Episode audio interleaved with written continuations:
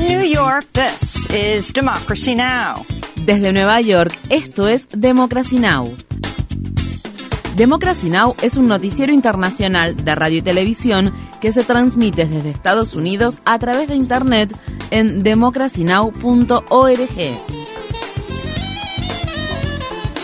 Welcome to Democracy Now!, democracynow.org.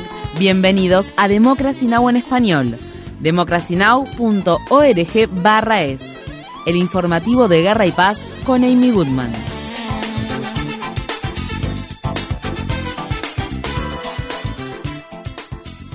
El Ministerio de Defensa de Rusia ha designado a un nuevo comandante de las Fuerzas Armadas que combaten en Ucrania. Se trata de la más reciente reestructuración del mando militar ruso tras las devastadoras pérdidas sufridas en el campo de batalla. El general del ejército, Valery Gerasimov, reemplazará a Sergei Surovikin, quien será degradado solo tres meses después de su nombramiento como comandante. Gerasimov desempeñó un papel clave en la anexión rusa de la península ucraniana de Crimea en 2014 y en la intervención militar rusa en Siria en apoyo al presidente Bashar al-Assad. Mientras tanto, el presidente de Ucrania, Volodymyr Zelensky, negó que efectivos rusos dirigidos por la organización paramilitar Wagner hayan tomado el control de la ciudad oriental de Soledar, donde Rusia afirma haber matado a unos 500 militares ucranianos. En la ciudad de Washington, D.C., un grupo de manifestantes se congregó este miércoles frente a la Casa Blanca para pedirle al presidente Biden que cierre la prisión de la base naval estadounidense en la bahía de Guantánamo, Cuba. Los manifestantes vestían overoles naranjas y capuchas negras sobre sus cabezas en conmemoración del vigésimo primer aniversario de la reapertura de esta tristemente célebre prisión que ha albergado a cientos de hombres musulmanes, adultos y menores de edad, que fueron detenidos en el extranjero y entregados a las autoridades estadounidenses. Un total de 35 hombres siguen encarcelados en Guantánamo en la actualidad. En una carta abierta al presidente Biden, la Unión Estadounidense para las Libertades Civiles el Centro para los Derechos Constitucionales de Estados Unidos y más de 150 organizaciones escribieron. El centro de detención de Guantánamo fue diseñado específicamente para eludir las obligaciones legales y funcionarios del gobierno de Bush incubaron allí la tortura. Guantánamo sigue causando daños cada vez mayores y profundos a los hombres de avanzada edad cuya salud empeora día a día y que siguen detenidos allí de manera indefinida. La mayoría de ellos no ha sido acusado de ningún cargo y ninguno ha recibido un juicio justo. En la ciudad de Washington, D.C., miembros de la organización pacifista Code Pink exigieron este miércoles que haya un final diplomático para la guerra en Ucrania al interrumpir una charla organizada por la institución Brookings en la que participaba el congresista Adam Smith. Los demócratas tienen que actuar al respecto, tienen que presionar al gobierno de Biden y decirle, necesitamos negociaciones, no más guerra. La verdadera seguridad nacional es abordar la crisis del cambio climático, ofrecer soluciones de vivienda a la gente y no centrarse en las armas. En lugar de asignar 880 mil millones de dólares para la guerra, deberíamos centrarnos en los servicios sociales. En Estados Unidos, el fiscal general republicano del estado de Alabama dijo este miércoles que las personas embarazadas podrían ser procesadas penalmente si toman medicamentos para interrumpir la gestación. Los comentarios del fiscal general de Alabama se producen solo días después de que la Administración de Alimentos y Medicamentos de Estados Unidos anunciara que las farmacias minoristas y de pedidos por correo pueden vender la píldora abortiva mifepristona directamente a las pacientes que cuenten con una receta médica. Los abortos farmacológicos representan más de la mitad de todos los abortos que se practican en Estados Unidos. La Cámara de Representantes de Estados Unidos, liderada por los republicanos, aprobó este miércoles una legislación que requeriría que los proveedores de atención reproductiva intenten preservar la vida de un bebé nacido tras un intento fallido de aborto, una situación que es extremadamente inusual. Los republicanos de la Cámara Baja estadounidense también aprobaron una resolución en la que condenan lo que llamaron ataques a organizaciones e iglesias que están en contra del aborto. Se anticipa que ninguna de las legislaciones prosperará en el Senado controlado por los demócratas. En Nueva York, decenas de funcionarios del Partido Republicano pidieron públicamente este miércoles la renuncia del recientemente elegido congresista George Santos. En las elecciones de mitad de mandato que se celebraron en noviembre, Santos obtuvo un escaño en el Congreso de Estados Unidos en representación del tercer distrito congresual de Nueva York, en Queens y Long Island, después de tergiversar gran parte de su currículum e historia de vida. Estas fueron las palabras expresadas por el presidente del Comité Republicano del Condado de Nassau, Joseph Cairo. Santos no debería tener ningún lugar en el Comité Republicano del Condado de Nassau, así como tampoco debería desempeñarse en un cargo público o como funcionario electo. No es bienvenido aquí en la sede republicana, ni en las reuniones, ni en cualquiera de nuestros eventos. Como he dicho, ha deshonrado a la Cámara de Representantes y no lo consideramos uno de nuestros congresistas.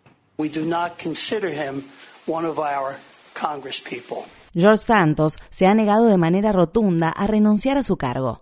El miércoles fue confrontado por la prensa en el Capitolio. ¿Va a renunciar a su cargo congresista Santos? No lo haré. ¿Va a dimitir? No lo haré. El presidente de la Cámara de Representantes de Estados Unidos, el republicano Kevin McCarthy, rechazó este miércoles los pedidos para que tome medidas contra George Santos y dijo que los ciudadanos tendrán otra oportunidad dentro de dos años para elegir a un nuevo congresista. Actualmente en Estados Unidos eres inocente hasta que se demuestre lo contrario.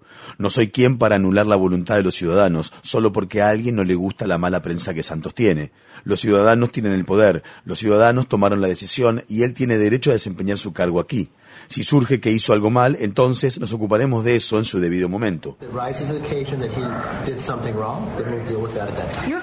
McCarthy también dio a entender que Santos sigue siendo elegible para formar parte de los comités de la Cámara de Representantes. Los comentarios de McCarthy se producen después de que éste confirmara que tres destacados congresistas demócratas, Adam Schiff, Eric Swalwell e Ilhan Omar, no podrán participar en los comités de la Cámara Baja.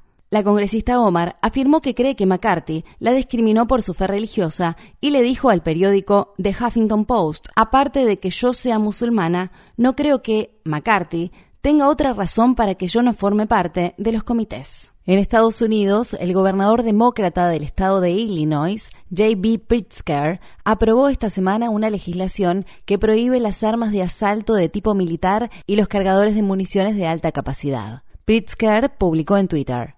Estoy cansado de vivir en un mundo donde tenemos que especificar a cuál de todos los tiroteos masivos nos estamos refiriendo. La Casa Blanca celebró este miércoles la noticia.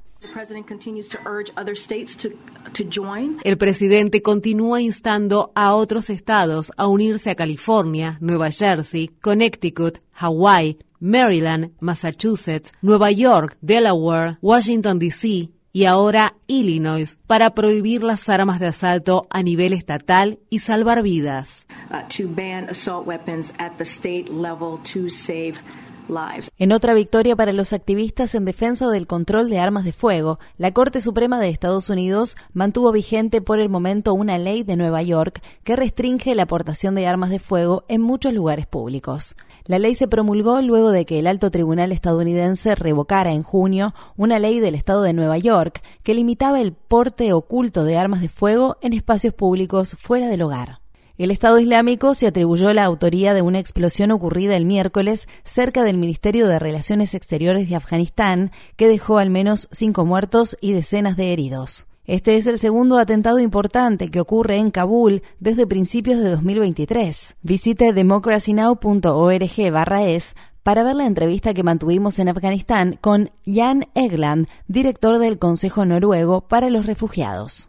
Las Fuerzas Armadas israelíes mataron a disparos a un hombre palestino que estaba parado en el techo de su propia vivienda en la zona ocupada por Israel de Jerusalén Oriental. La muerte se produjo durante una incursión militar en el campamento de refugiados de Calandia. Samer Aslan tenía 41 años y era padre de ocho hijos.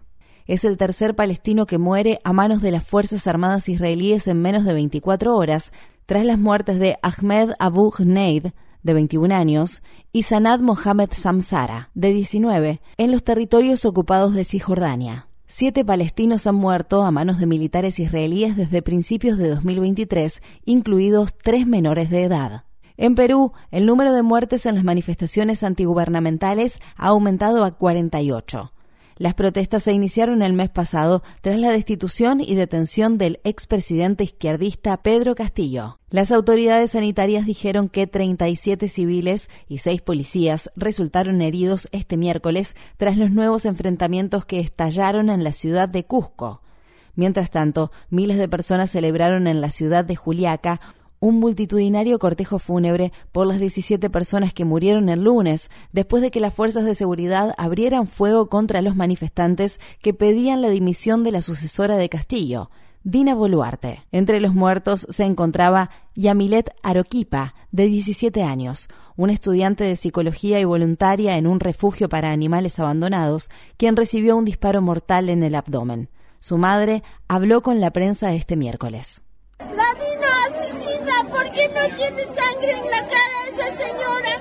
Mi hija jovencita, muchos futuros ha tenido, llegar muchos países, ella ha sido psicóloga. En México, periodistas del sureño estado de Guerrero se manifestaron este miércoles para exigir la liberación de tres de sus colegas que fueron secuestrados a finales de diciembre. Jesús Pintor Alegre, Fernando Moreno Villegas y Alan García Aguilar trabajan para el medio Escenario Calentano. En un video publicado en redes sociales se puede ver a dos de los periodistas encadenados de pies y manos. Mientras tanto, las autoridades de Ciudad de México arrestaron a 11 personas en relación con el intento de asesinato del destacado presentador de radio y televisión Ciro Gómez Leiva, a quien le dispararon desde un vehículo en marcha el 15 de diciembre. En noticias sobre el clima, Emiratos Árabes Unidos designó al director ejecutivo de una de las compañías petroleras más grandes del mundo para presidir la próxima conferencia de las Naciones Unidas sobre el cambio climático, denominada COP28, que se celebrará en Dubái a finales de 2023. Sultan Ahmed Al-Jaber dirige la Compañía Nacional de Petróleo de Abu Dhabi. En respuesta a su nombramiento, la organización benéfica contra la pobreza, Action Aid, declaró este nombramiento es como poner a un zorro a cuidar del gallinero. Se supone que la cumbre climática de la ONU es un espacio en el que el mundo pide que los contaminadores rindan cuentas por sus actos, pero cada vez más está siendo secuestrada por aquellos que tienen los intereses opuestos. La cadena NBC News informa que ayudantes del presidente Biden descubrieron al menos un lote más de documentos clasificados en una nueva ubicación no revelada. Esto se produce después de que el lunes se conociera la noticia de que en noviembre se encontró un primer lote de materiales clasificados en una oficina que Biden utilizó después de servir como vicepresidente. La cadena de noticias CNN informó que los documentos iniciales contenían información de inteligencia relacionada con Ucrania, Irán y el Reino Unido. Esos documentos fueron entregados a los archivos nacionales. En noticias deportivas, el jugador del equipo de fútbol americano Buffalo Bills, Demar Hamlin, fue dado de alta del hospital y continuará con la recuperación en su casa. El alta se produce nueve días después de que Hamlin sufriera un paro cardíaco y tuviera que ser reanimado dos veces durante un partido que su equipo disputaba contra los Cincinnati Bengals. En los últimos años, la Liga Nacional de Fútbol Americano se ha enfrentado a un creciente escrutinio sobre la seguridad de los jugadores, a medida que más investigaciones vinculan a este deporte de alto contacto con lesiones cerebrales traumáticas relacionadas con conmociones cerebrales y con otros problemas de salud. En la ciudad de Nueva York, más de 7.000 miembros del personal de enfermería del Centro Médico Montefiore y el Hospital Montesinaí han retornado a sus puestos de trabajo luego de una huelga de tres días de duración. El personal de enfermería logró alcanzar acuerdos tentativos con los hospitales para mejorar la dotación de personal.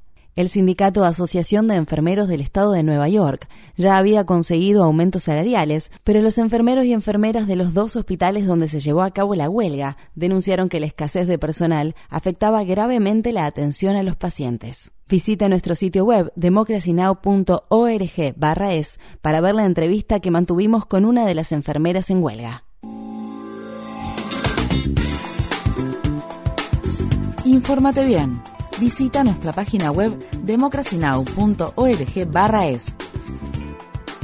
Síguenos por las redes sociales de Facebook, Twitter, YouTube y SoundCloud por Democracy Now! es.